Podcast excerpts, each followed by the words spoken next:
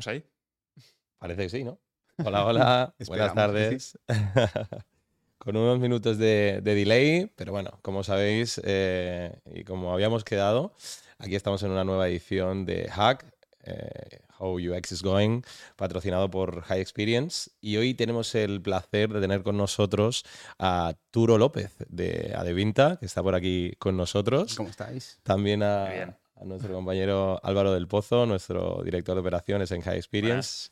Y bueno, yo me presento, soy Roberto Hinojosa, soy CEO y fundador de, High Experience y bueno, hoy con muchísimas ganas de pasar un buen rato con vosotros eh, descubriendo cómo, bueno, cómo implementar desde cero, cómo arrancar desde cero las eh, famosas design ops, ese término que tan de moda está y que últimamente pues eh, ha tenido más recurrencia aquí también desde la parte del research con Sofía y demás y hoy pues poniendo foco sobre todo pues en todo eso que, bueno pues que tiene relación con los procesos, las estrategias, los equipos, los design systems vinculados a eh, el diseño.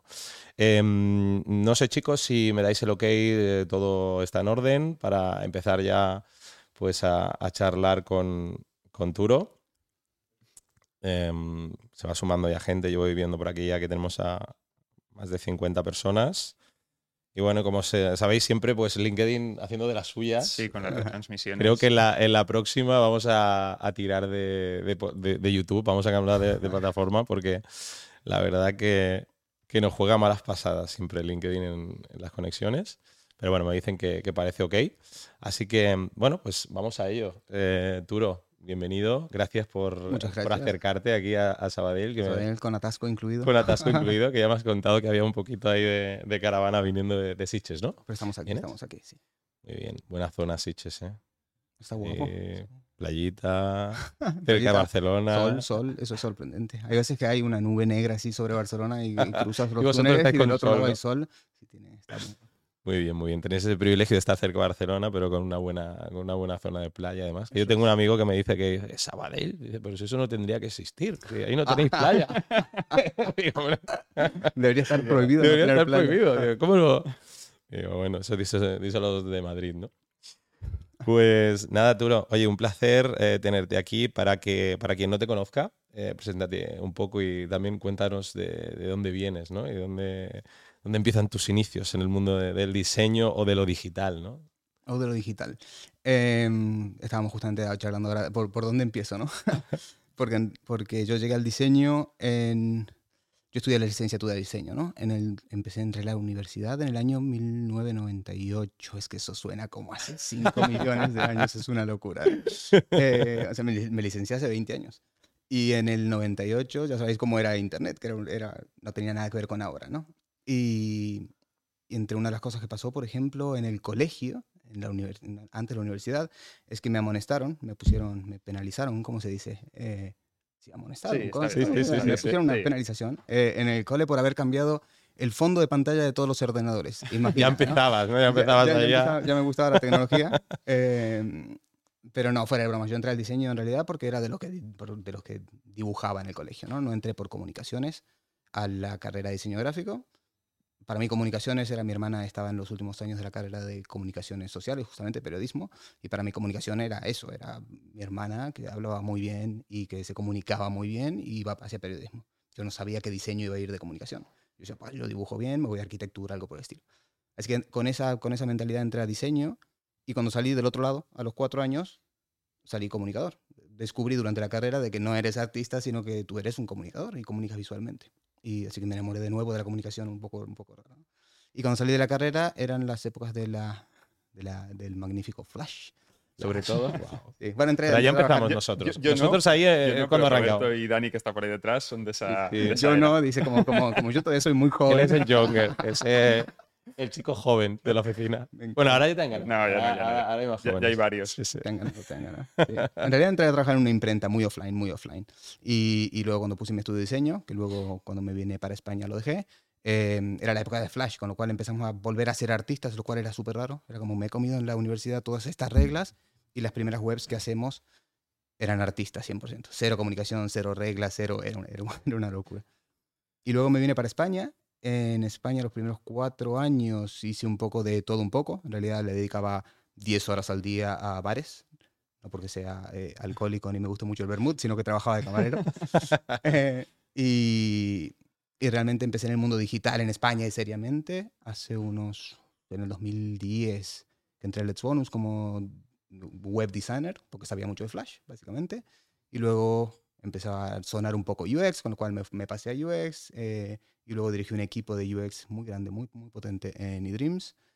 Y ahí empecé a descubrir sistemas de diseño y organización y empezaron a encajar todas esas piezas de, desde el colegio, cuando hacía cositas hasta ahora, fue encajándose todo hasta decir, he, encontrado que es lo mío, no quiero ser manager de UX, no quiero ser diseñador de UX, me van mucho los procesos, eh, toda esta mecánica de cómo se construyen cosas, de mi época de dibujo y de, de organizar. Ah, me gusta mucho hablar con gente, me gusta mucho conectar gente, y eso es muy DesignOps. Y luego, hace ya cuatro años, apliqué entré a, la empresa donde estoy en este momento, ¿no? En donde soy el Head of Design Ops y con, un, con mi equipo hacemos todo esto, cómo trabaja la gente y cómo se comunica la gente. Pero si tuviese que decir cuándo empezó, por cómo llegaste hasta aquí, pues han pasado tantas cosas en el claro. Pero yo sí que creo que tal vez en tu carrera ha podido haber un, chip, un cambio de chip, ¿no? De, pasar de lo más artístico, lo más visual, ¿no? Que a lo mejor tenía esa parte de flash, ¿no? Y crear websites, mm. ¿no? Que, bueno, por aquel entonces, pues eso, ¿no? Los diseñadores gráficos eran los que se convertían en webmasters de flash, ¿no? Para crear. que hacían todo. Claro, que hacían todo, exacto. Pero creo que, mm, por lo menos a nosotros, ¿no? Había un punto en la carrera, ¿no? Un punto de inflexión donde dices, bueno, mi mente se va más, pues eso, a la organización, a... ¿qué es lo que viviste, ¿no? Que te, hizo el, ese cambio de mi misión tiene que ser el organizar este caos, ¿no? O, mm. tener herramientas para sistematizar em, bueno, la forma de trabajar, ¿no? Crear procesos o. ¿Hay, ¿Hubo algún punto de Let's Bonus, tal vez? O en, como comentabas. No sé si un solo día. La verdad es que. Por eso digo que es una, un, juntarse muchas cosas. Obviamente, la escuela que vas haciendo en cada compañía en la que entras te va, te va formando, ¿no? Yo cuando entré en Let's Bonus no tenía ni la menor idea de cómo trabajaba un equipo multidisciplinar de, de, diseño, de diseño web, ¿no? Era yo diseñador con unos cuantos amigos que hacíamos nuestras paginitas, pero cuando entras ahí éramos casi 10 diseñadores y tenés que estar coordinado, yo no sabía nada de esto, ¿no? yo no sabía coordinarme con otra gente, lo hacía otra gente. Y cuando mi primer trabajo de director de arte, de llevar un equipo, era un desastre porque yo no sabía llevar equipos. Cuando entré a Dreams, eso sí que fue una escuela muy bestia, muy bestia. Éramos 40 diseñadores, era un equipo hiperpotente con gente que sabía hacer. ¿no? Y no, sé en qué momento me fui encajonando en esto se me da bien. Hacer que la gente se comunique se me da bien y además, eh, naturalmente, tengo como un toque a que esté todo ordenadito y cuidadito.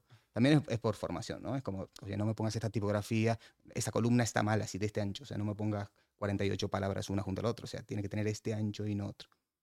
Y, no sé, fui, fui encontrando... Creo que estoy en el sitio donde estoy, en realidad, porque he tenido mucha gente que me ha traído hasta aquí, que eso es muy importante, ¿no? Qué bueno. Eh, el, yo, yo, siempre lo nombro y, quizás le da un poco de vergüenza, porque cada, evento que voy lo nombro, que es Víctor Sola, que es el director del de, de, el equipo de diseño en, en, la compañía en la que estoy. Y realmente me ha ido dando él un montón de empujoncitos, pero no empujoncitos de, de siéntate aquí con este rol, ¿no? Sino recuerdo cuando entré en Dreams, eh, recuerdo perfecto una mañana en la que me, me, cogió de la manito y me llevó al balcón. Trabajamos en el World Trade Center. Y, me dijo, ¿qué te pasa, Turo? Y, ¿Qué me pasa? Es que te veo súper perdido, que tienes que ir por aquí, no por allá. O sea, era muy radical candor, muy te digo lo que está pasando, pero con, con, mucha humanidad. Y si yo miro para atrás, Víctor sin duda, pero han habido muchas puertitas que me ha ido abriendo gente. También creo que hay una parte mía que, que conecto bien con, con, con gente, ¿no? Y me gusta charlar, me gusta hablar, me gusta que la gente se entienda. No me gusta el conflicto, entonces cuando hay un conflicto intento resolverlo, que es muy de design ops justamente. ¿no? Entonces me he ido encontrando con gente muy buena, he ido seleccionando bien, digamos, y, y, me han ido empujando hasta aquí. Que uno siempre se olvida un poquito de eso, ¿no? Es como, ¿por qué? Bueno, porque sí, porque he hecho este salto y luego, luego he aprendido tal cosa que me ha llevado aquí. Por supuesto que he aprendido Figma, si no, no estaría aquí, pero creo que no va, no va. Decías esto de ¿no? que Design Ops tiene mucho de resolver o incluso de prevenir el conflicto. Eh, ¿Cómo podríamos definir qué es, ¿no? qué, hace para resolver o prevenir el, conflicto? ¿Y qué hace un líder de Design Ops? ¿Qué papel tiene dentro de, esta actividad? Que igual para mucha gente es como etérea, ¿no? A día de hoy, porque en cada empresa tiene sus, sus matices. Totalmente, y es, y es muy difícil de, de, encajonar, ¿no? Si, si vas... Em, si vas viendo diferentes empresas donde la práctica de DesignOps existe, hay, hay empresas en donde DesignOps no tiene nada que ver con sistemas de diseño y otras en las que es mucho sobre personas, recruitment, eh, onboarding, etc. Y hay otras en las que sí que sistema de diseño lo es todo, por ejemplo. Entonces hablo desde, toda mi respuesta desde mi sesgo, que, en mi compañía está, está, hay mucho de sistemas de diseño, mucho de procesos y quizás poquito de, de, onboarding o poquito de research, porque tenemos research ops como otra disciplina grande ¿no? dentro de la compañía. Mm, para explicarlo a gente que, todavía no sabe lo que es DesignOps, intento hacer analogías muy fáciles, eh, los equipos en empresas digitales como, como nosotros, en la de Vinta, lo que hacemos es construir cosas, ¿no? Eh, construir cosas como se construye una casa. Entonces, si mañana a la mañana traes un equipo para que construya una casa, idealmente mañana a la mañana eh, habrán, habrán cosas para que se construya la casa. ¿no? Habrán planos, habrán ladrillos, habrá, habrán herramientas. Y si tienes 10 personas, idealmente cuando abras la caja de herramientas, las 10 tendrán las mismas herramientas. ¿no? Em, lo mismo pasa en, en, equipos de diseño. Idealmente, si mañana vamos a construir entre desarrolladores y diseñadores productos, idealmente cuando abras tu caja de herramientas, Figma, por ejemplo, las herramientas serán las mismas. No uno con Figma, otro con Sketch, otro que, puede funcionar, pero no es muy eficiente. Y luego cuando abras tu toolbox y, arrastres ladrillos, deberían ser los mismos. Entonces, DesignOps en, en, en, mi compañía se encarga de cómo utilizamos todas esas herramientas y cuáles son los ladrillitos, ¿no? que eso sería sistema de diseño. Pero además el, el, el orden, no tiene sentido que cuando mañana llegas a la obra eh, yo me ponga a construir eh, ventanas y puertas cuando nadie ha construido los cimientos antes, ¿no? O que están en los cimientos y mañana cuando te sientas, o llega todo el equipo, eh, cuatro personas haciendo puertas y es, pero ¿para qué? Porque uno solo no está haciendo, ¿por qué estamos duplicando esto, no? En, en equipos como el nuestro, no se encarga de esto. Los diseñadores cuando se sienten, tengan herramientas, estén coordinados, todos sepan más o menos qué están haciendo. Mientras tanto, hay arquitectos, ingenieros que están decidiendo qué vamos a construir, qué es la casa que vamos a construir, ¿no? que esos son los managers de, de, experiencia de usuario y los equipos de producto que están con los planos y diciendo hacia dónde vamos. Mientras tanto nosotros nos ocupamos de mañana a mañana, dejar todos los ladrillitos donde tienen que estar, las toolboxes donde están, de haber lavado los, los, los, chalecos para que, para que, de todo eso. ¿Qué tipo de perfil consideras que es el más adecuado para trabajar en un equipo de Design Ops? ¿Qué, mm. ¿Cuáles son los requisitos, ¿no? Actitudes y aptitudes que tiene que tener eh, una persona para ser un buen design ops manager o... Mm. Yo aquí lo, separaría un poco entre manager y, si, eres, si eres una sola persona, no tienes manager, sino que eres el, diseño, el, el eh. design ops de uno. Em, tienes que saber, te tiene que gustar el multitasking, sí o sí, la multitarea, porque si eres uno solo vas a tener que hacer 50 cosas al mismo tiempo. Vas a tener que ser muy paciente, porque sobre todo es un rol muy nuevo, ¿no? Entonces cuando tú llegas a la compañía, como, como llegué yo, que era el primero, ahora somos siete, pero cuando llegué yo era el primero, las cosas no pasan ni mañana, ni pasado mañana, ni dentro de dos semanas, porque tú llegas con una disciplina nueva y, y dices, está muy claro que lo que sea, ¿no? Que, que, los botones tienen que tener esta forma en Sketch, yo cuando llegué. Y pasan los meses y, y como que no ves el impacto, ¿no? Eh, y tienes que, tienes que resolver cosas, tienes que saber comunicar, eso es muy importante. Muy, muy, muy, importante porque tienes que estar constantemente intentando que la gente entienda lo que tú tienes en la cabeza, al mismo tiempo que la gente se comunique entre ella. En... ¿Qué más? Hay algo que yo no tengo naturalmente, que lo, he tenido que desarrollar profesionalmente, pero no lo tengo y, nunca lo tendré, creo, que es, estar cómodo con la incertidumbre. Es como, yo no lo tengo, a mí me molesta. Cuando hay incertidumbre de algo, me, me siento súper nervioso. Y yo tenía una jefa en, en justamente, Angela Pesta, que un día me dijo, tú tienes que, si, eres el manager de este equipo, del equipo UX, te tiene que gustar la incertidumbre, porque cada reunión a la que tú entras hay incertidumbre. Y tienes, si eres el manager, tienes que saber manejar y vivir en este mundo. Y curiosamente ahora estoy en un rol en el que mi trabajo es matar la incertidumbre, con lo cual es súper guay porque me pone incómodo. Con lo cual cuando llego y dicen, no, no sé qué herramienta vamos a usar para lo que sea, ¿no? Para prototipar. Ahora es Figma, es claramente, ¿no? Pero antes era, pues, no lo saben 30 personas y es como, me, molesta que no lo sepamos, lo tenemos que, lo tenemos que, lo tenemos que resolver. me pone incómodo, al mismo tiempo tienes que tener esta capacidad de, hay muchas cosas que no están resueltas, que quizás no se resuelvan en un año entero y que, y que te van a apuntar a ti para, oye, resuélveme esto. ¿no? Hay 40, 40 obreros de nuevo en la obra y en este momento y no saben eh, eso, ¿no? Si tienen que elegir, si tienen que elegir esta caja o esta caja, ¿no? Supongo que en la misma obra hay dos cajas de bombillas y dicen, pues, no sabemos cuál tenemos que usar y hay unas que son de bajo consumo y otras que están viejas, que están en, la misma obra. Y eso nos pasa constantemente. ¿no? Hay, hay, componentes aquí y componentes aquí. Y vienen y te preguntan, ¿qué hago con esto? Entonces, el, el saber dar respuestas creo que también es, un buen, es una buena característica. Una más, ya sé que me estoy extendiendo un montón, pero, pero una más es que te tiene que... Yo creo tiene que interesa mucho el tema. Te tiene que gustar... Eh, te tiene que gustar el, el código, creo yo yo, yo no, no, no, soy desarrollador, o sea, entiendo, entiendo de código, puedo tener conversaciones largas con desarrolladores, etc. Tiene, tiene, que gustar porque al final es como, como se construyen las cosas, ¿no? Entonces, muchas de las conversaciones que nosotros tenemos, las fricciones que tenemos en la compañía, como cualquier compañía, es que esto no se puede construir. O esto sí se puede construir, pero mejor lo vamos a cortar a la mitad en técnicamente, ¿no? Y vamos a hacer un MVP, ¿qué es esto? Y, y si realmente no entiendes de qué te están contando, de qué están hablando, creo que el trabajo es un poquito más, más complicado. Y vuelvo a repetir el sesgo que tengo yo, ¿no? Cuando hable, eh, no sé, Alexandra Mengoni, que es la directora, es la fundadora de DesignOps Latinoamérica, una chica súper interesante, sabe un montón. Em, e, ella no tiene este perfil, justamente, ¿no? Tiene un DesignOps mucho más del lado humano, del, del, lado de onboarding, de, de, además está en consultoría, con lo cual es su perfil totalmente diferente. Y quizá, me equivoco, pero, pero creo que ella no, no, profundiza mucho en la parte de código, por ejemplo, ¿no? que yo sí que tengo ese sesgo que me gusta un poco más. Muy bien, súper interesante. Álvaro. Sí, em, nos explicabas un poco qué es, ¿no? Eh, creo que un poco la siguiente pregunta, ¿no? Es eh, un poco cuándo aplica. Que era un poco. Mm, eh, hay muchas empresas, las hay con grados de madurez en el diseño más altos, más bajos o digamos más prematuros equipos más grandes o más pequeños, ¿en qué momento o con qué desafíos que, un día te encuentras dices, wow, lo que necesito es empezar a diseñar como diseño o empezar a tener un área de design ops? ¿Cuáles ¿Cuál es un poco los indicadores que tú te has encontrado? Porque también cada casa serán distintos, pero los de tu experiencia que digas, en este punto nos dimos cuenta de que hacía falta esto. Sí. Eh, yo creo que la respuesta muy general será cuando tienes una escala que te invita te invita a la industrialización de lo que haces, ¿no? Si tú eh, sé que es un poco amplia la respuesta, ¿no? Pero, pero justamente va a estandarizar un montón de cosas, que tú no reinventes la rueda, ¿no? Si vas a hacer, eh, si vas a hacer algo que, es único, si vas a hacer una landing page que, que es especialmente para una marca de one shot, solamente lo vas a hacer una vez, pues no necesitas, si tú tu profesión, tu, tu, agencia se dedica a eso, posiblemente no necesites una estandarización como la que necesita una compañía como la mía, ¿no? No es, mía, evidentemente. Bueno, tengo, tengo unas cuantas acciones, es parte mía.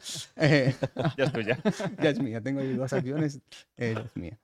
Em, pero pero sí, sí que he visto una constante en todos los equipos en los que he trabajado, en, en, España y en Barcelona, desde el bonus en adelante, en donde sí me doy cuenta que hubiese estado muy guay hace muchísimo tiempo, en el 2011, 2012, que en Les Bonus, Let's Bonus hubiésemos tenido un perfil como este, ¿no? Un solo perfil que diga, eh, oye, vamos a trabajar, no reinventemos la rueda con esto, con esto, con esto, con, con 50 cosas, ¿no? Entonces, es cierto que, que Adevinta es, es grande, total somos, Advinta Global somos cuatro mil y tantas personas, en España somos, somos muchas personas, solamente el equipo mío son 47 personas. Hay muchas cosas que puedes hacer muy fácil solo, un equipo de dos, tres, cuatro personas, cuando son cuarenta y tantas, es imposible que te, que te que, que, todos los obreros, los cuarenta y tantos, mañana mañana lleguen a la obra. ¿47 en Design Ops o 47 UX? No, no, no, en, el equipo de, UX. Eh, en el equipo mío de Design Ops somos siete en este momento, incluyendo un desarrollador. Eh, que es Andrés. A mí me interesa ese punto, que nos expliques cómo se, cómo se compone el equipo de, de, Design Ops. Pero acaba, acaba. No, no, pero, pero lo, lo, hilo a todo, ¿no? Em, entonces, yo creo que el punto es cuando... Yo creo que si tienes un equipo ah, de siete personas, ¿no? si eres, y eres un manager, un manager de producto, de UX, eh, yo creo que más o menos puedes identificar que dentro de tu equipo las cosas que hace un Design Ops las podemos distribuir, ¿no? ¿Cómo vamos a trabajar? Si eres un solo manager con cinco o seis personas debajo, vamos a trabajar todos con Figma, todos vamos a utilizar este único sistema de diseño. Entre todos vamos a colaborar a este sistema de diseño, este tipo de cosas, ¿no? Con lo cual todos están haciendo esto que hago, que hago yo y que hacemos en mi equipo, estandarizar cómo trabajamos. Cuando empieza a crecer, de repente esa tarea va a ser muy grande para que esté distribuida y va a ser enorme para que un manager le preste atención, un manager de producto. Eh, eh, Álvaro, Dani, que son UX, UX managers en la compañía, sería, sería un despropósito que estén sentados todo el día prestando, prestando atención a, no sé, me siento dos horas con procurement a averiguar las licencias de Figma, o me peleo con desarrollador porque esto no se pegó así. No, tiene sentido, ¿no? Entonces, en este caso sí que se necesita un perfil de DesignOps. Em, yo diría que en un equipo de seis personas, de seis, seis diseñadores, uno tiene que empezar a tener una carga potente de DesignOps, aunque no sea el DesignOps de, título, ¿no? Pero tiene que dedicar un 50% de su tiempo a eso. Si tienes equipos de más de 10 personas, sin duda necesitas que una sola persona se ocupe de eso porque, porque sería una locura. Vosotros sois uno por uno de cada cinco prácticamente. Has dicho 7 de 47. Es una quinta parte de, de, lo que es UX. Está trabajando en cómo hacer UX. ¿sí? sí, en realidad es uno por vertical, lo cual coincide en realidad, ¿no? Eh, nosotros estamos divididos en, generalista, que es mil anuncios, en jobs, que es infojobs, en motor, que es cochesnet, y en, me está faltando uno, que es inmobiliarias, real estate, em, que es fotocasa, em, y habitacle además. En cada uno de esos grandes verticales tenemos un design ops, por esa es la razón, y tenemos cross además, donde está Eli, con lo cual tenemos uno en cada uno de los verticales, que son sitios a donde yo no llegaba básicamente. ¿no? Yo era el único con cuarenta y tantas personas, era, pues, hay cosas que no puedo hacer si no somos un equipo. Eh, esto fuera de, la pauta que teníamos, pero al tener eh, una persona. Yo también le voy, lo, voy boxeando al micrófono. Cuatro, yo le he pegado cuatro o de pues ya hay que acostumbrarse a tener aquí el micro delante. pero bueno, me, dicen, me, me, confirman que hoy el sonido de lujo. ¿eh? Eso es un buen avance. Al tener verticales, a nivel de procesos, herramientas, etcétera, más allá del multimarca, que trataremos luego, eh, ¿tenéis diferencias en maneras de hacer metodologías entre una vertical y otra muchas. que impliquen que esa persona tenga un trabajo distinto de, la persona de al lado? Muchas, muchas, muchas. La verdad es que son productos que naturalmente hace años, no sé cuándo, cuando yo entré ya éramos estas compañías, pero antes de que yo entré éramos compañías totalmente diferentes. ¿no? O sea, InfoJobs y, y Fotocasa no tenían no tenían prácticamente que, cuando, cuando se juntaron bajo el mismo paraguas, no tenían por qué, por qué estar conectadas de, manera natural. Y porque el producto es diferente, porque los equipos son diferentes, los, los, los focos son diferentes, los clientes, todo era diferente. ¿no? Claro. Ahora sabemos que es muy importante que una misma persona, una misma persona compra un coche en, en Cochesnet, es la misma persona que está aplicando a un trabajo en InfoJobs y es la misma persona que está comprando una casa o alquilando una casa en Fotocasa. O sea, ahora nosotros sabemos que sí que se tocaban en muchos sitios, ¿no? Eh, y, de hecho, soy usuario de varias, de, varias de ellas y soy solo una persona. Y esto mola mucho porque se agradece que, seas, que seáis usuarios. y esto mola mucho, es, es, mucha parte de lo que hacen los equipos de producto y sobre todo Research Jobs en, ir descubriendo todo esto. Que, que, suena bastante obvio, pero si tienes un equipo que está dedicado a eso, es bastante potente. Entonces, parte de mi rol, no parte, una parte muy grande de, de nuestro rol del equipo es eh, que sí que se conecten. Entonces, actualmente todos trabajamos con, con, la misma herramienta Figma. Si abres un archivo de Figma de, de InfoJobs y de Fotocasa, eh, dentro no te vas a perder porque está estructurado exactamente igual. El sistema de diseño es uno solo para toda la compañía, etc. Em, perdón porque me he olvidado de tu pregunta. Y dije iba a volver naturalmente, pero me la vas a tener que volver a hacer.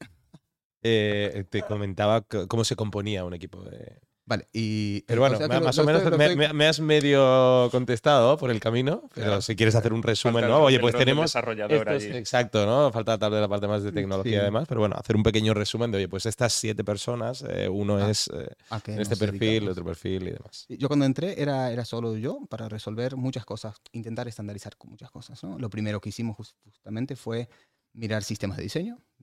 ya había un sistema de diseño que yo pensaba que iba a ser que estaba en uso 100%, y cuando llegué me di cuenta que la adopción era bajísima. Entonces era, vale, pues lo primero que tengo que hacer es eh, hacer que esto funcione. Sistema de diseño en general, ¿no? O sea, como tenemos los UI kits, como está el código, etc.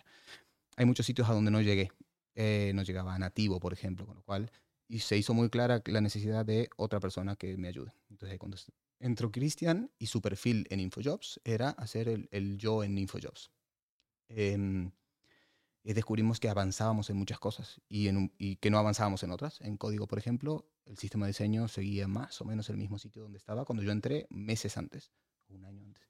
Así que contratamos a Andrés, que sigue siendo, sigue siendo en el equipo, que fue el día y la noche, el antes y el después de, de Andrés. ¿no? Cuando entró, lo primero que hizo fue decir, ¿qué es esto? Con muchas cosas. Y luego hemos ido construyendo cositas y hemos logrado que la adopción en todo el equipo de, de desarrollo sea muy buena, pero muy, muy buena.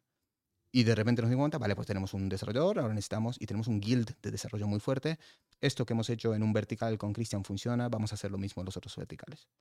Entonces ha ido pasando tiempo, lógicamente, y, y ha ido cayendo un diseñador en cada vertical.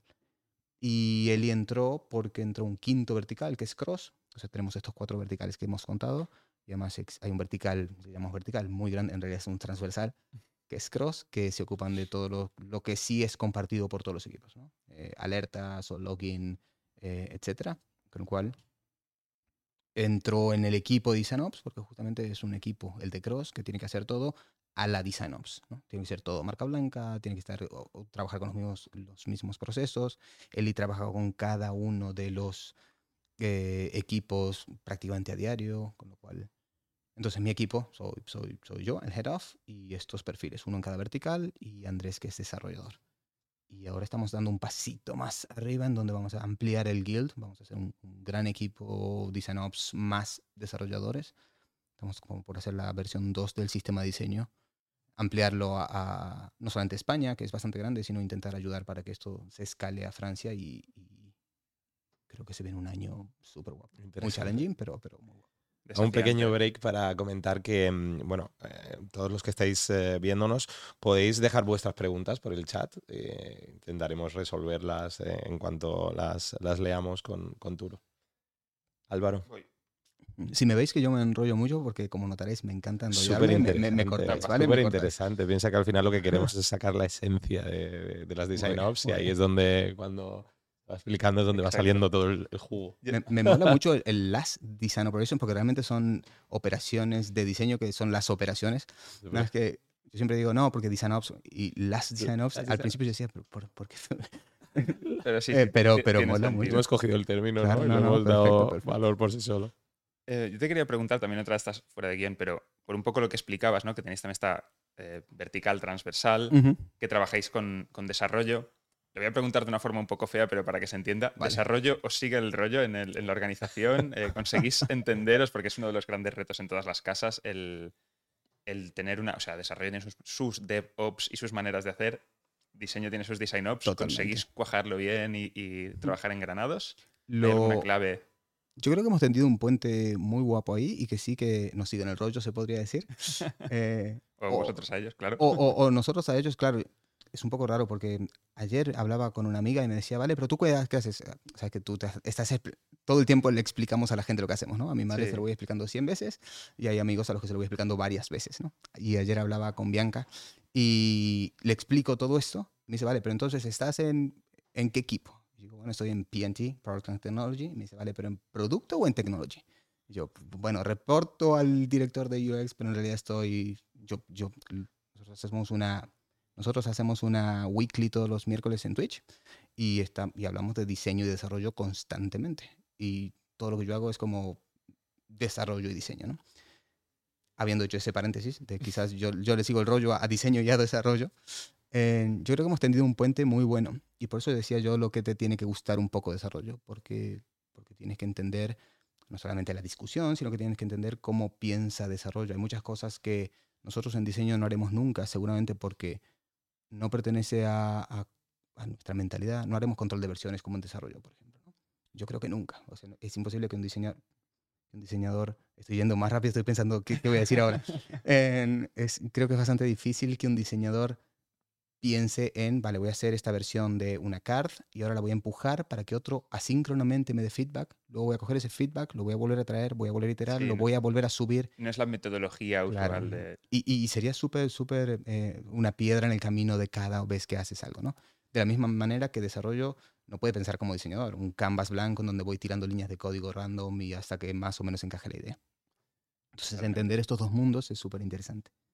Entonces, en el equipo nuestro justamente ha estado haciendo durante tres años mucho puente, mucho puente en, eh, vamos a nombrar las cosas exactamente igual en Figma, antes en Sketch, en Figma, en Sketch, etcétera, que en desarrollo. Vamos a intentar que cuando se reporta un bug haya diseñador y desarrollo conversando de la misma manera.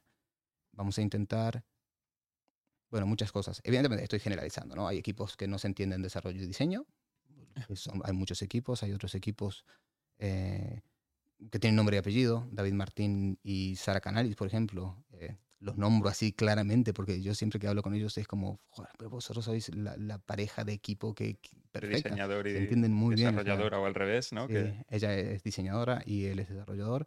Y desde el día que, el primer día que yo entré, que no había Designopps ni nada, era, realmente da gusto, ¿no? Porque es como, os entendéis perfecto y también es un, es un poco putada. No sé si se puede decir eso aquí, eh, pero Bueno. es un poco... No nos han dicho de eso, LinkedIn vale, que- no que no pasa se nada. pueda. Y, y porque claro, porque les vas a romper el flujo también, ¿no? O sea, el desarrollo, segu- seguramente estáis trabajando de una manera que cuando estandaricemos para cuarenta y tantos diseñadores, os rompamos un poquito esto. Y si os rompemos un poquito esta forma de trabajar, le voy a crear ruido. A esta pareja que trabaja perfectamente, seguramente Claro. les, les voy a romper el, el- el ritmo, básicamente. Claro. Eh, me gustaría saber, esto es un poco ya, siguiente pregunta. Em, hemos hablado, ¿no? De qué es, de cuándo empieza a ser necesario, de cómo se compone el equipo. ¿Qué, qué es lo primero que se hace, ¿no? Tú llegas a ese punto de lo necesito, empiezas a montarte un equipo de Design Ops. ¿Y qué es lo primero que necesitas construir, establecer, definir para empezar a tomar un buen camino? Porque eh, entendemos ¿no? que es un proceso largo o infinito, ¿no? De siempre poder ir mejorando procesos, herramientas, etcétera, pero ¿cuáles son esos primeros pasitos que, que te dan los primeros logros o los primeros resultados? los primeros resultados para, para mostrar el valor. Yo creo que depende un poco si. Empiezo todas mis respuestas con depende. Depende un poco si tú De cada casa. e- evolucionas. Sí, y supongamos que en mi misma compañía, ¿no? Si evolucionas de. Eres el diseñador que se empieza a encargar de todo lo que es Design Ops, a, a de repente te dan el rol, con lo cual seguramente lo que tienes que hacer es formalizar muchas cosas y luego eh, asumir, asumir, ocupar más espacio, ¿no? Empezar a decir, oye, pues hasta, hasta aquí no llegaba porque no me da el tiempo, ahora sí, etcétera que es bastante diferente a lo que a mí me ha pasado si llegas de afuera. Si llegas de afuera y eres el primer Design Ops, con un eh, equipo de diseño que ya que funciona, ya ¿no? A su manera. funciona, que seguramente hay, hay que hay Chicos, perdona que os corto un momentito, que Es- parece ser que estamos teniendo algún problema de, de emisión y no sé si tal vez lo que estamos eh, charlando ahora, no sé si se está perdiendo. Se está grabando. Bueno, si se está grabando, por lo menos tal vez haremos tendría sentido un- seguir, ¿no? Y después ya... Vosotros tenéis el, el, el- dijésemos, la original grabada. Vale, pues entonces yo creo que es mejor seguir y, y así después emitimos... La gente ha dicho Yo- algo. Sí, por eso ha habido comentarios y demás. Yo creo que habría que, que decirle a Hanna, Dani, que bueno, pues vaya comiendo, comentando por el chat que, que esperamos que, que vuelva la, la conexión y que igualmente el vídeo eh, quedará publicado en, en YouTube y, y lo compartiremos por aquí por el canal. Así que seguimos, seguimos, seguimos eh, con Pues ese eh, inicio. de- Esos primeros pasos esos de- primeros Los- pasos los de- de- primeros de pasos. las Design Ops. Eh, entonces, cuando llegué, lo, lo primero que. Creo, creo que tampoco yo lo hice así, ¿no? Es esto, aprendiendo después de que yo llegué, hoy haría otras cosas, ¿no? Seguramente eh, me pasaría mucho más tiempo tratando de entender qué es todo lo que pasó. Yo siempre cuento y digo, sí, yo cuando llegué me dediqué a, a, a entender qué es todo lo que había pasado, quién había hecho UI Kits, cuántos UI Kits habían, habían un montón de UI Kits, evidentemente, en dónde estaba fallando el sistema de diseño, por qué la adopción sí, por qué la adopción no, etcétera, ¿no? Em, así es como yo lo recuerdo y me gusta recordarlo. Me gusta recordar que yo llegué y fui súper eficiente y me dediqué a hacer una meeting tras la otra para entender a todo el mundo. Seguramente no pasó. Pero si yo me, me lo autorrecomendaría, diría, pues entra y descubre primero qué es todo lo que sí se ha decidido y, y no hagas un- no sobreescribas las cosas que ya están funcionando y, más que nada descubre todo lo que no se ha decidido. ¿no? Yo, soy, yo soy muy fanático de la deuda de decisión, no de la deuda, de, de matar, identificar la deuda de decisión, porque creo que es lo más difícil de todo. O sea, es muy difícil dibujar un rectángulo, poner un texto y decir esto es un botón. ¿no? En, en esta, en estos 40 minutos creo que podríamos haber hecho 6, 7 componentes en, en Figma. Es muy rápido Sí. hacer cosas, pero decidir qué es lo que quiero poner.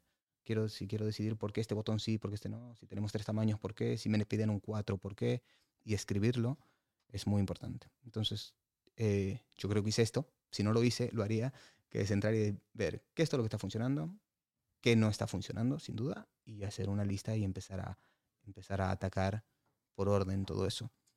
Em, y conocerte con la gente. Si realmente, si, si, si la gente por eso decía que te tiene que gustar la gente, ¿no? Te tiene que gustar hablar con gente y resolver, y resolver conflictos humanos al final. Si, si la gente no confía en ti, si no es una persona a la que se pueden acercar, abrirle eh, un chat y es muy difícil que pasen cosas. Sobre todo si hay 100, 100 desarrolladores o 40 diseñadores, es imposible que todos ellos te sigan si, si, si, si no te conocen, si no pueden confiar en ti, si no saben de dónde vienes.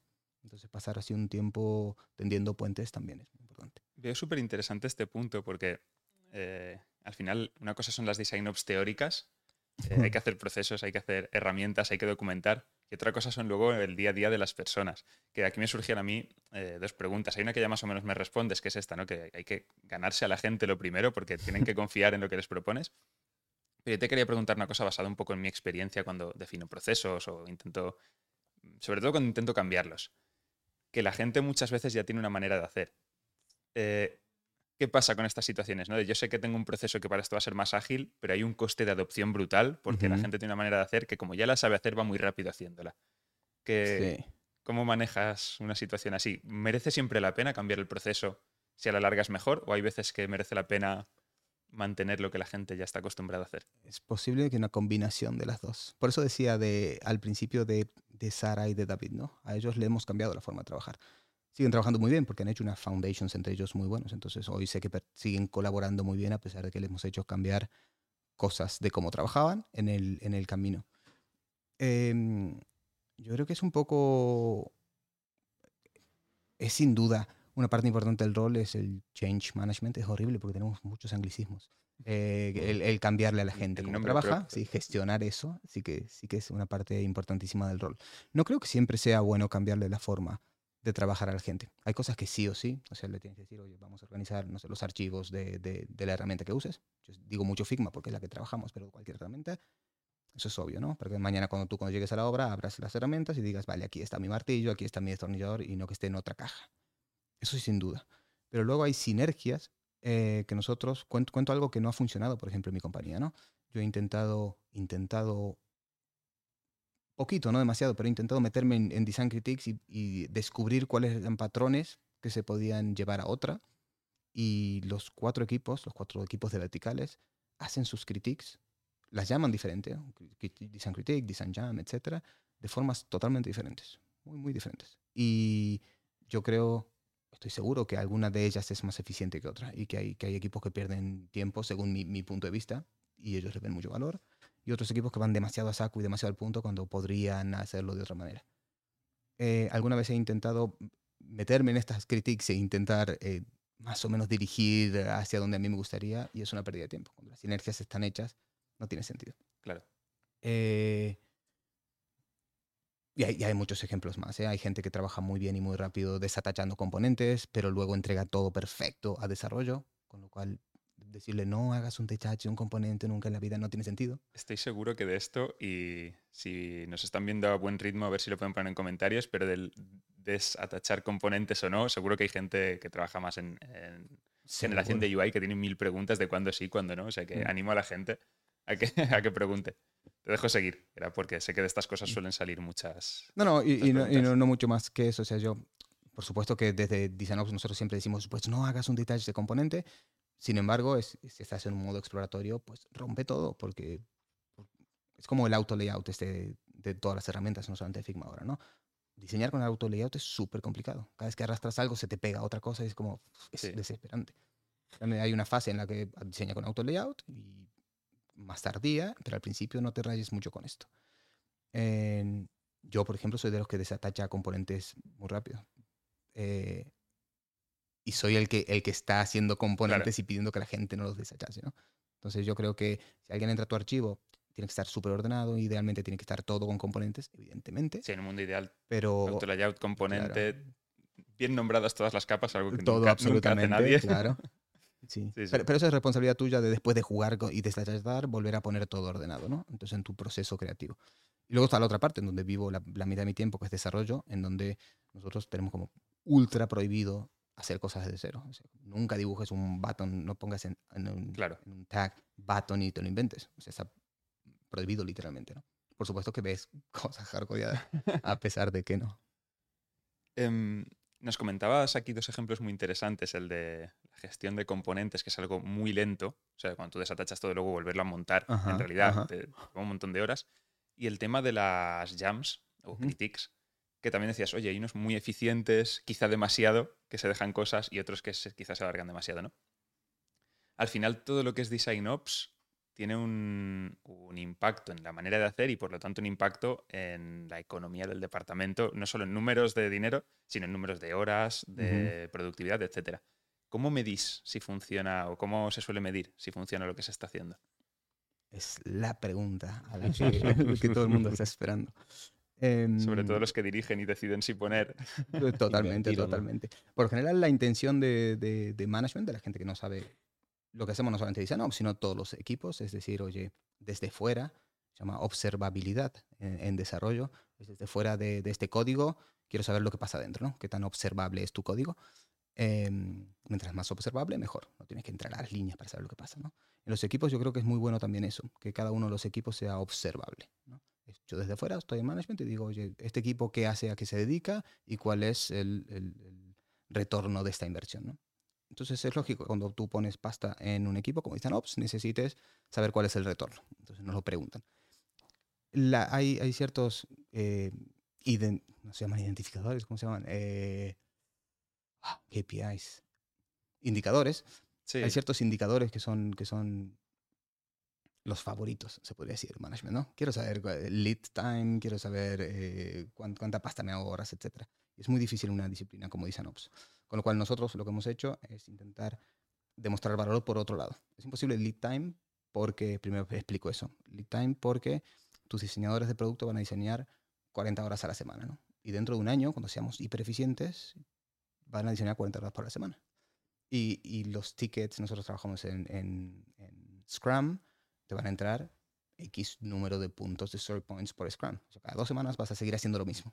La diferencia, o sea, tu lead time seguramente será muy bueno, pero me estoy yendo a tecnicismos, pero seguramente tu, tu, equipo va a seguir trabajando las horas que tiene que trabajar a la semana y entregando todo el valor que pueda en ese tamaño de tiempo, ¿no? Claro, la calidad, ¿no? Al final es un difícil es, de cuantificar. Es muy difícil de cuantificar y lo que no queremos, evidentemente, es que como he salvado tiempo, he ahorrado. Como he ahorrado tiempo, ahora todo el tiempo que le sobra a un diseñador que se siente en una silla. Entonces, un diseñador antes trabajaba dos semanas, ahora trabaja solamente cuatro días. Nadie quiere eso, ¿no? Entonces, es como que es muy difícil de medir.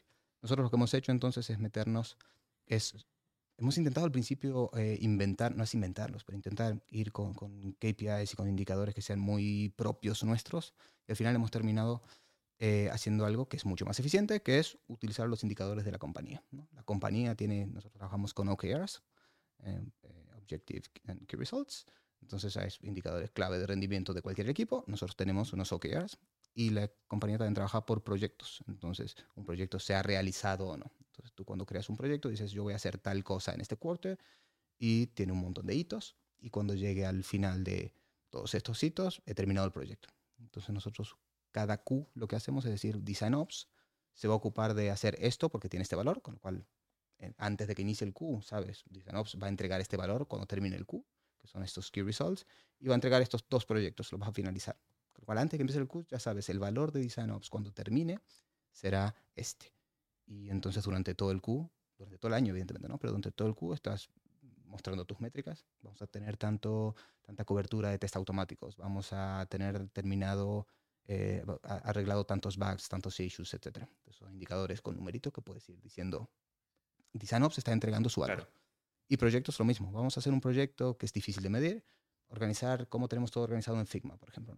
Somos cuarenta y tantos diseñadores. Vamos a organizarlo de la misma manera que hoy no lo tenemos. Vamos a estandarizar las covers de los archivos. Vamos a organizar los UI kits, que cada uno cuando entre se esté organizado de la misma manera. Todos esos son hitos simplemente en un proyecto. Cuando termina el Q, dices, hemos cerrado este proyecto. Y automáticamente pues, lees todo lo que has hecho y dices, pues sí, sí que aquí hemos ahorrado. Yo creo que hay dos factores también difíciles de medir, ¿no? pero en los que impacta mucho Design Ops y la metodología de diseño en sí. Eh, pero confírmame si, si, lo ves de la misma hmm. manera, pero al final es una impresión mía desde fuera. Pero creo que cuando se hacen las cosas bien, pautadas y siempre más o menos igual, ¿no? En diseño, se ahorra mucho dinero de desarrollo. Cuando desarrollo no tiene que pelearse con cada diseño entregado de una manera, mm, cada diseño montado sin un sistema, ¿no? se genera un impacto que igual no es ni en Design Ops ni en diseño en sí, sino en números de, de un equipo con el que se trabaja.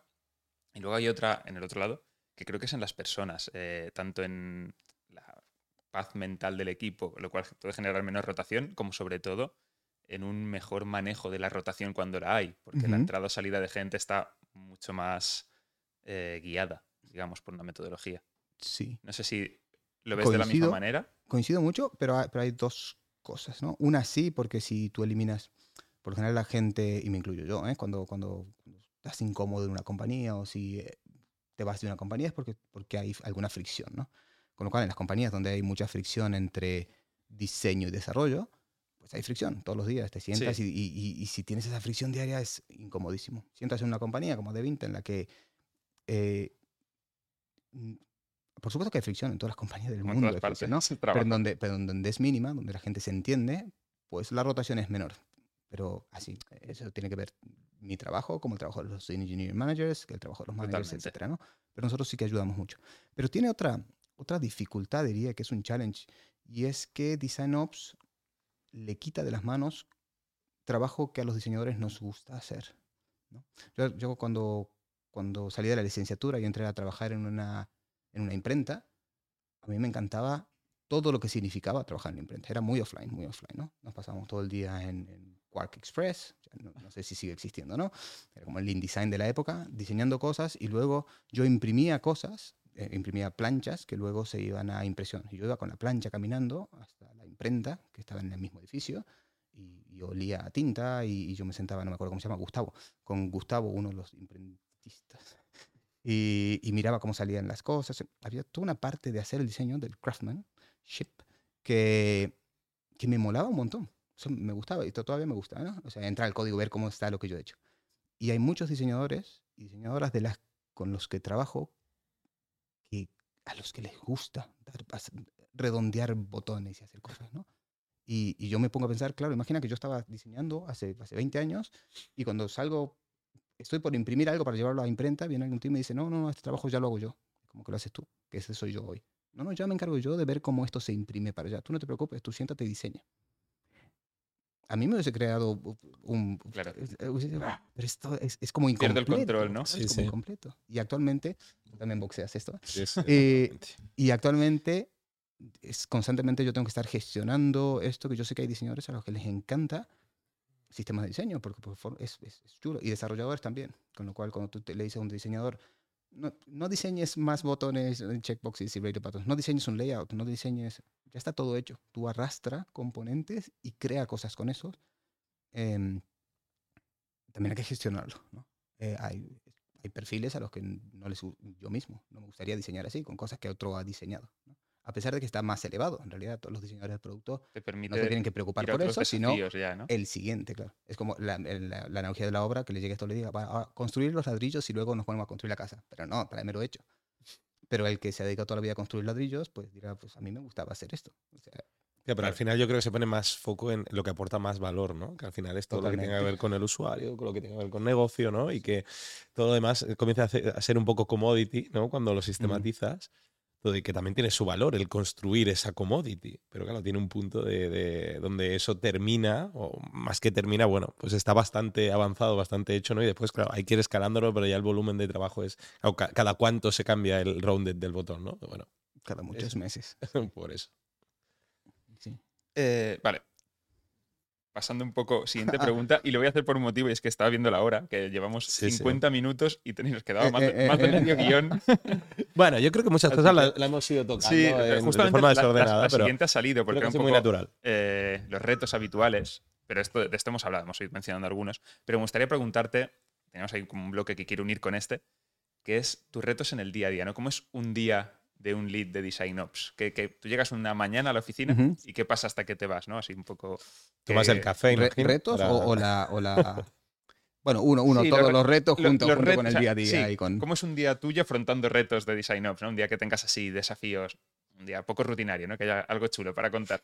Vale. Eh, intento hilarlo con eso mismo que estamos comentando, ¿no? Que, que le quitas cosas a diseñadores. Sí. Yo creo que el reto principal que tenemos todos los que hacemos Design Ops, independientemente si hagas sistemas de diseño, procesos o lo que sea, creo que es el mismo Y es que somos una disciplina de nueva creación. Somos muy nuevos, ¿no? Es una disciplina que hace tres años, yo recuerdo en eDreams nos dieron un premio a mí y al equipo por sistema de diseño, se llamaba Premio a la Innovación, una cosa así. Eh, con, con nuestro sistema anterior. Externo? Eh, interno, interno de eDreams. Eh, premio de la excelencia por innovación. Estaba súper orgulloso de, yo de mi premio, pero era sistemas de diseño. ¿no? Y DesignOps no, no existía hace cuatro años. Claro. Cuando yo estaba en eDreams, el rol de DesignOps no existía, creo que en toda España. Quizás sí existía y, y me estoy colando, ¿eh?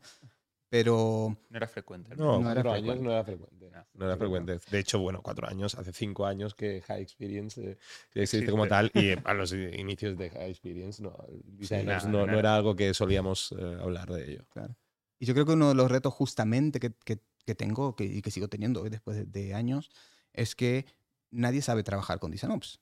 O sea, por supuesto que a mí no me lo enseñaron en la universidad hace muchísimos años, pero la gente que estudió eh, un, un- bootcamp o que hizo una, un- una transición hacia producto digital, o que ya trabajaba en compañías en producto digital hace unos años, o si eres un manager de un equipo digital, eh, no, estás no estás acostumbrado ni sabes cómo interactúo yo con DesignOps. ¿no?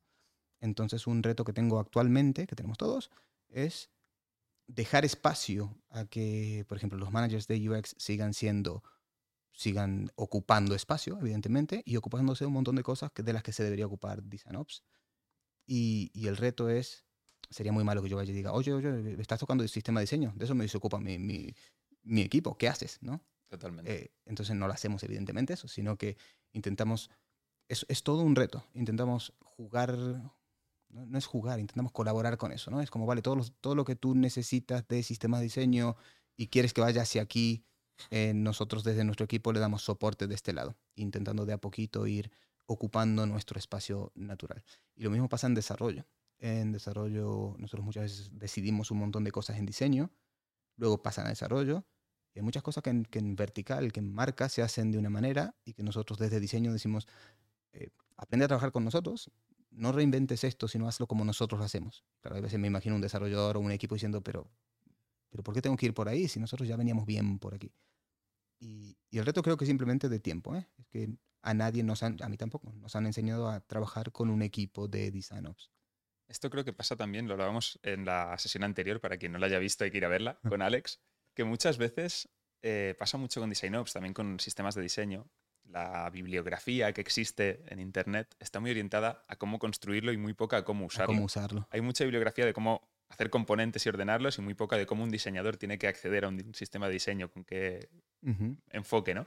Sí. No sé si lo mismo. sí, sí, está, está muy relacionado. Cómo, cómo diseñar con un sistema de diseño. Es otra cosa que no es que nos enseñes, que, ah, por ejemplo, yo enseño en, en UX School y, y tenemos cursos específicos de sistema de diseño, por ejemplo, ¿no? como parte de, parte de cursos más grandes. Hay una parte de sistemas de diseño.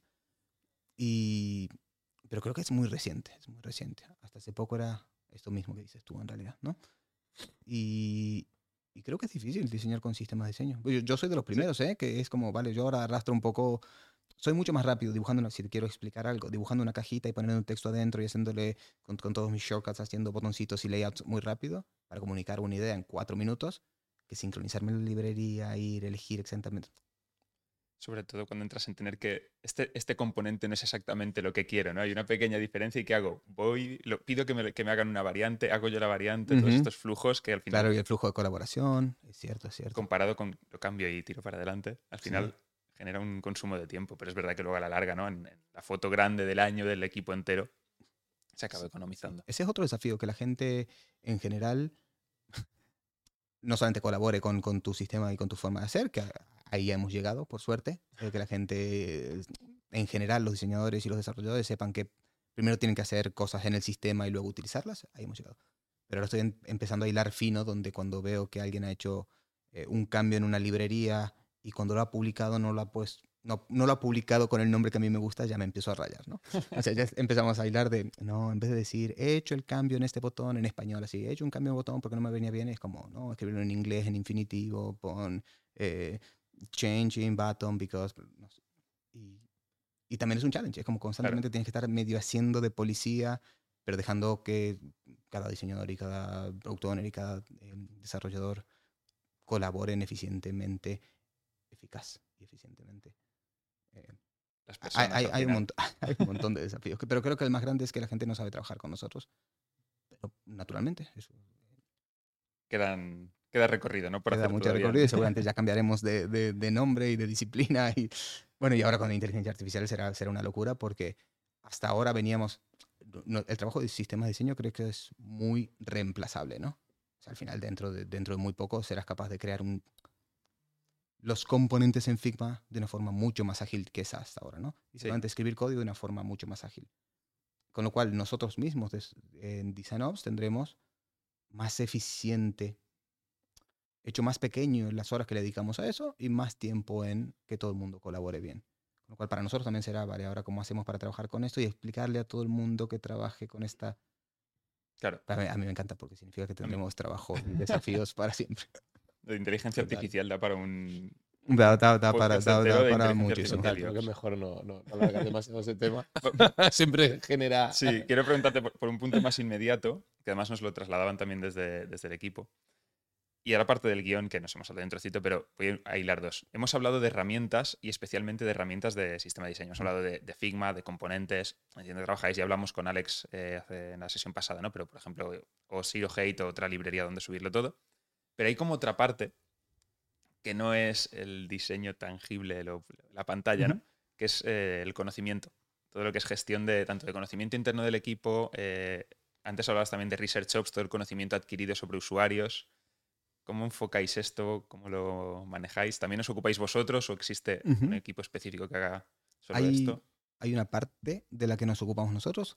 En la compañía eh, tenemos Research Ops, además, con lo cual eh, todas ellas, son todas chicas, todas ellas se en- encargan mucho de documentar y de, y de guardar todo. Hacemos mucho research. Tenemos, tenemos, eh, tenemos budget y tenemos herramientas, tenemos un user lab en la, en la, en la compañía, con lo cual generamos muchos datos, ¿no? Ah, Traemos muchos datos que le sacamos a los usuarios y los metemos eh, eh, en, en Insights transformamos en aprendizaje. Y tenemos, un, tenemos varios repositorios en, en realidad. Tendría que, si tuviese que hablar de uno solo, tenemos un Research Repository, repositorio de Insights, eh, oficial de la compañía, en donde cada uno que tiene un insight, he hecho un A-B test y he aprendido algo, lo pongo ahí, he entrevistado usuarios y tengo datos, los pongo ahí, etcétera, categorizados, o sea, como- como un WYSIWYG donde tú escribes todo y luego lo pones ahí. Entonces cualquier cosa, y es global, cualquier persona de Italia que quiera saber sobre usuarios de, de, de real estate puede entrar ahí y buscar más o menos si se ha hecho algo por el estilo. Eso es una parte. Luego nosotros ahora sí que estamos estandarizando la parte más de guerrilla de, del research en Figma, porque para eso utilizamos Miro y utilizamos va- varias herramientas, ¿no? Para, para hacer research y para estandarizar eso. Pero nosotros sí que estamos intentando estandarizar en un proyecto de Jira todo lo que es muy rápido. De simplemente tengo que hacer un benchmark rápido, entonces hago screenshots y los voy poniendo. Lo hemos estandarizado todo en Figma. em, que convive con, con todo lo de Miro y con todo este Research Repository. Y por otro lado, alejándome de, de Research, nosotros tenemos todo nuestro, las decisiones que tomamos. Nosotros tenemos primero un, un archivo solo de Figma que se llama Melones. eh, todos los melones Bonito, que bonito tenemos. nombre.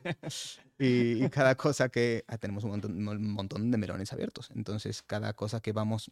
Se nos genera una duda, abrimos ese archivo y lo ponemos en la página que dice no sé, Dark Mode.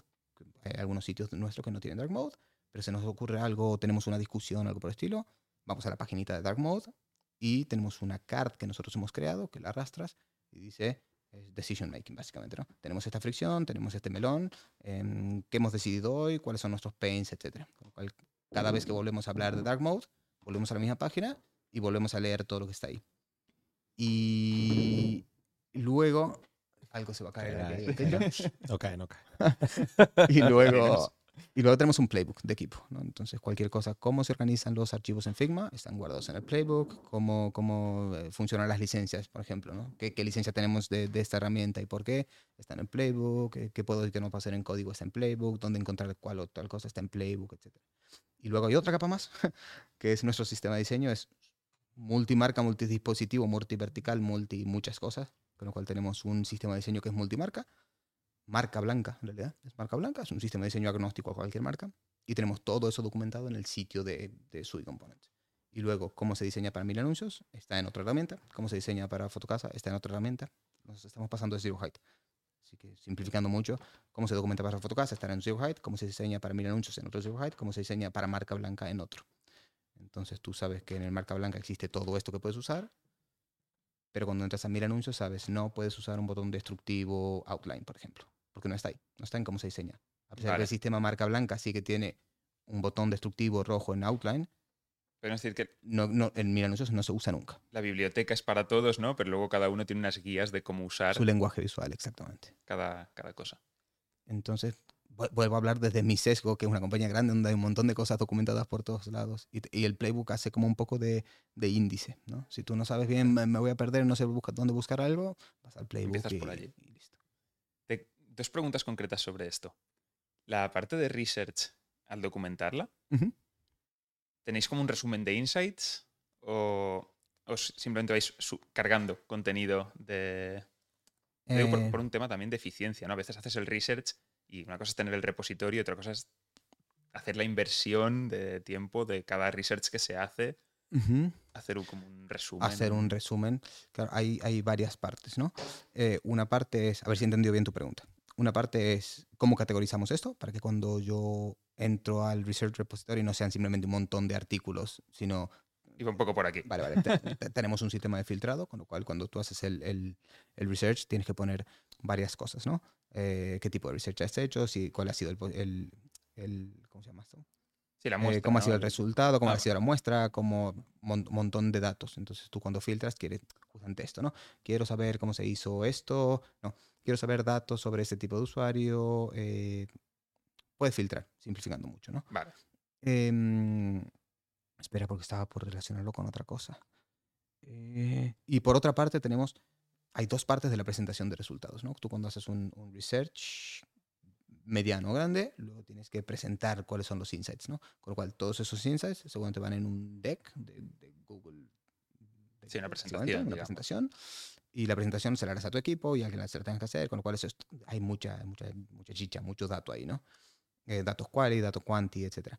Luego de todo eso, lógicamente, tú no metes todo eso en el research, en, en el insight, ¿no? El insight simplemente es como una versión reducida de todo eso que ha pasado. Vale. Que linka, tenemos el cross-linking infinito en, en Advinta, tenemos documentos, tenemos Confluence, tenemos Jira, tenemos este research repository, muchos sitios. ¿Y el, el playbook? ¿Dónde lo tenéis? En este momento en un Gitbook, pero lo estamos mudando ahora a Zero Height y vamos, porque estamos... Vale, la fuente, la verdad, es un, es un, es un repositorio de GitHub, básicamente. Vale. Están en Markdown y nada más. Entonces esto lo estamos pintando con Gitbook en este momento. Todos estos Markdown los hemos metido en una herramienta interna, que va- lo va a pintar de una manera mucho más fancy, y, pero todavía no lo tenemos ahí. El futuro es ese. En el mientras, lo que vamos a hacer es coger todos estos Markdowns y meterlos en un Zero Height que sea muy fácil de editar, de, de publicar y todo. Para darle un poco de que, que sea legible, ¿no? La Que sea legible. En navegación este momento con el que es bastante legible, pero claro, está en otra herramienta más. Es como, ¿en, en en qué lo tienes? Lo- Tienes 80 herramientas, por eso vamos a simplificarlo un poco. Porque has ido diciendo cosas, digo, al final igual hay siete herramientas para una para cada cosa. Eh, estamos, justamente estamos intentando simplificar eso. Una de las herramientas que tenemos en la compañía es Jira, como cualquier otra compañía que, que usa Jira. Y sin embargo, nosotros, como nuestro proyecto es open source, el de sistemas de diseño, todo el flujo de, de trabajo del sistema de diseño es open source. Entonces, todo vive en el mismo sitio. El código está ahí, las, la- el, el record, ¿cómo se dice esto? Todas las meetings que hacemos todos los miércoles está ahí, todas las discusiones que tenemos están ahí, el- todo está en el mismo repositorio de GitHub. Usamos el, el- el workflow de, de GitHub, etc.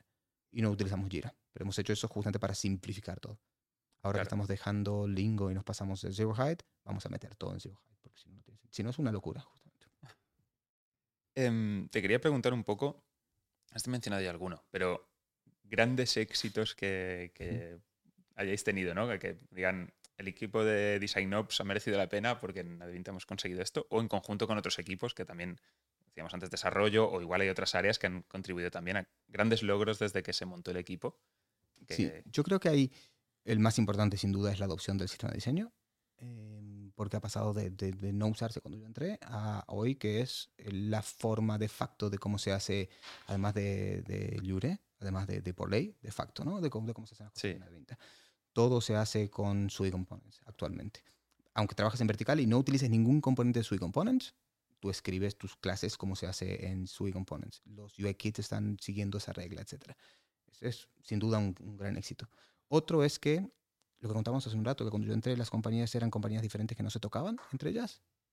Era súper ineficiente y ahora todas hablan el mismo lenguaje. Y solo porque hay Design Ops. Eh, no hubiese pasado naturalmente y hubiese sido muy difícil que entre las aunque había gente súper potente, y sigue habiendo porque pertenecen a mi equipo ahora, que trabajaban en esos verticales, era muy difícil que Diego y Cristian, que trabajan, trabajaban ya hace cuando yo entré en diferentes verticales, hoy estén trabajando juntas, juntos y que hagan algo. ¿no? Eso sin duda, porque existe este rol y este equipo ahora, que hacemos las cosas mucho, mucho mejor. Luego hay, hay 100 cosas que hemos logrado gracias a ser un equipo. ¿eh?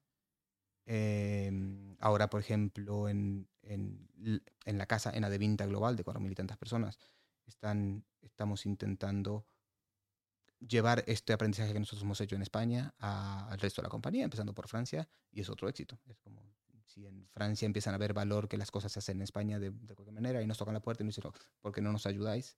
¿Qué está pasando y pasará este año? También es como, lo, lo, hemos hecho muy bien, para que desde fuera vengan a, a ayudarnos, ayudarnos a pedirnos ayuda. Y esta es la pregunta un poco trampa al revés, ¿no? Es aquí solo hace falta una, pero una cosa que, digas, podría haber salido mejor o todavía tenemos que acabar de pulir y estamos, mm. hemos aprendido mucho, ¿no? Y estamos viendo un nuevo camino para resolverlo. Sí, hay una, hay una casi, casi que no, no, salió mal, pero que podría haber salido mal, y es que yo estuve peleando mucho tiempo antes de que Figma se ponga, se ponga mucho las pilas. Yo estaba peleando muchísimo para que nos vayamos a InVision pero muchísimo. Hice un pitch a toda la compañía. Hoy hablábamos, hoy hablábamos de eso. Me gustaría saber cuál es el roadmap actual de InVision. El roadmap de InVision, Wow. Y, podría haber salido mal, porque, estuve, buscando números, estuve comparando números con Sketch eh, for Teams en ese momento, eh, hice vídeos de introducción comparando las herramientas. es que es totalmente normal, o sea, yo creo que hubo un momento de impasse hubo un momento de impasse que... Que, ah, que todos confiábamos en InVision. Claro, todos no había una... Esa era la realidad. O sea, la realidad era Sketch con InVision. Eh, InVision decíamos, intentando dejar Zeppelin porque el handoff se podía hacer con InVision. su propia herramienta de diseño, esto va a ser el Nova más, ya lo están unificando todo. Y ahora ves Figma y es, bueno, ¿cómo puede haber otra realidad que no sea Figma? Y la habrá, la habrá, porque estos son ciclos. Eh, lo mismo decíamos cuando llegó Sketch con, con Fireworks, yo diseñaba con Fireworks, y cuando llegó Sketch fue como, wow, ¿qué ha pasado aquí? Y luego llegó Figma, es como, ¿cómo? a, mí me dolió un poco, ¿eh? porque era como, pues yo soy de los de Sketch de toda la vida, o sea, amaba lo que han hecho estos tíos. Y bueno, no salió mal, pero podría haber salido mal, simplemente no llegamos porque, porque yo no tenía una posición súper fuerte como, como se podría decir que la tengo ahora. O sea, en el sentido, una confianza, a eso me refiero, ¿no? De decir, oye, vamos a pasar por aquí, porque yo, yo soy el que lleva el equipo y pasamos por aquí. Entonces yo iba como con, intentando terminar de convencer a todo el mundo y budget, etcétera, al final no se dio. Y luego, ¿Qué fue lo que no se dio? ¿Por qué? Porque, bueno, porque no todo el mundo estaba convencido. Por eso digo, parte del grande del rol es que todo el mundo esté convencido. ¿no? Pero además pasaron cosas eh, em, aleatorias absolutamente, como no, ya se cerró el budget, con lo cual quizás dentro de dos meses lo metemos en budget y en el medio había pasado algo, que somos, somos de venta grande, con lo cual también había que convencer a la parte francesa y a los italianos, porque usaban la misma herramienta, simplemente fricciones normales. Y en medio de todo esto es cuando empezó a salir muy fuerte Figma, invitamos a, a Frasco Romano, que es un tío increíble de, de, de, UI, de sistemas, mm. em, a la casa para que venga y nos cuente cómo se usa Figma. Ellos ya habían empezado a usar Figma en la compañía en la que estaba. Em, creo que estaba en Globo, pero quizás me estoy equivocando. Y, y de repente fue como, pues, pero es tan obvio que tiene que ser Figma. Total. Y ese es otro de los éxitos, por ejemplo, ¿no? Nos pasamos en un mes y medio a Figma. O sea, hicimos un super planning, super planning para pasar absolutamente todo lo que teníamos y dentro de un mes y medio desenchufar Sketch y salió bien. No hubiese sido, posible, ¿eh? sin, no hubiese sido posible sin Vale, y, pero me estoy medio escapando de la, de la pregunta en realidad. Esa no salió mal. Yo creo que algo que, tengo, que no tenemos resuelto es accesibilidad a escala. En el equipo hay en el equipo grande de Advinta hay equipos que hacen accesibilidad muy bien, cada uno que escribe sus componentes hacen accesibilidad y son súper accesibles, pero, pero no a escala. Yo creo que DesignOps todavía no sabemos hacer cómo hacer para que todo lo que salga de aquí salga con accesibilidad. Es una pregunta que haremos en la próxima hack. Eh, tenemos eh, invitado a Jonathan de Cabify, que se lo, prepare, especialista En, en, accesibilidad junto a, Lorena, y estaremos charlando sobre eso. Mm. Además, algo que estamos trabajando con algún cliente. Exactamente. Mm. Es que es difícil, ¿eh? Es, un tema que hay que... el sistema de diseño ayuda mucho, ¿eh? Tener los que los componentes sean accesibles, pero tengo que decir que quien confíe en que con componentes accesibles ya es accesible todo... Para nada. Mm, es, el mínimo, pero queda mucho por hacer. Abriremos ese melón. Sí, me parece, es, es, un buen melón. Y es un cambio cultural también, entonces... Total, totalmente. Sí, no lo Duro. tenemos resuelto. Nos estamos ya Sí, sí, sí, sí. en el, eh, Sí, sí, pasando yo- yo- el, yo final de, la charla, pero de verdad que ha sido súper interesante.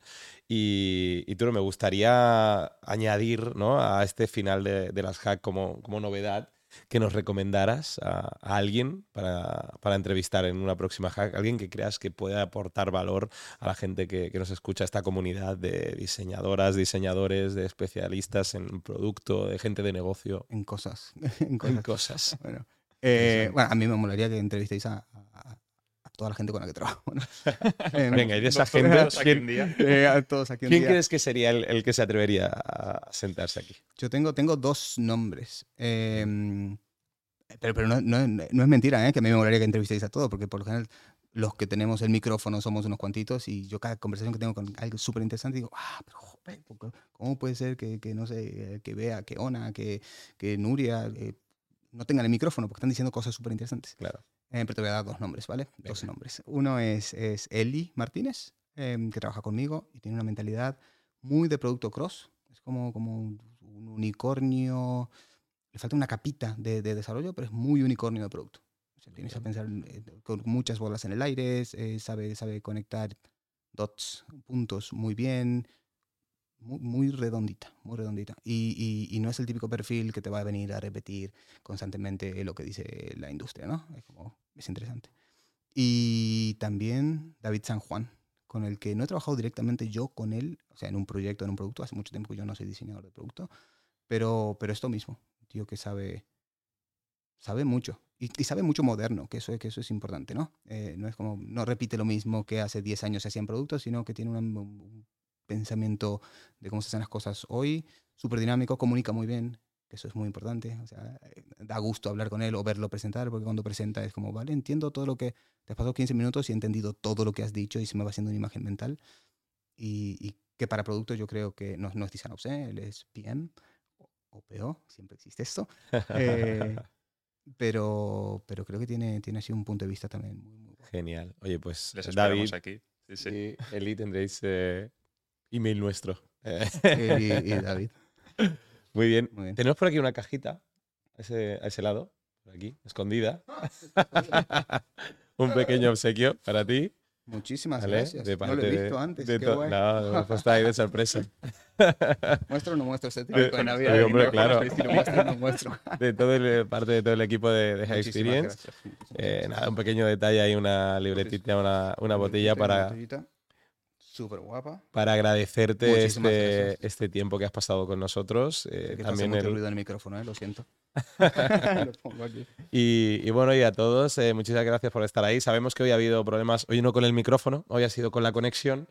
Eh, es el directo. pero es, Es el directo y, y, oye, ya apostamos a que la siguiente ya será redonda y muy probablemente cambiemos de plataforma porque esto de, de LinkedIn nos está haciendo jugar malas pasadas. Así que próxima hack muy probablemente a través de YouTube, todo y que la informaremos eh, a través de LinkedIn. Eh, igualmente, este vídeo quedará grabado en nuestro canal de YouTube, así que seguramente muchos de vosotros ya nos estaréis viendo desde ahí. A todos, a todas, muchísimas gracias. Gracias de nuevo, Gracias Duro, por visitarnos y estamos en contacto. Nos vemos en la próxima hack.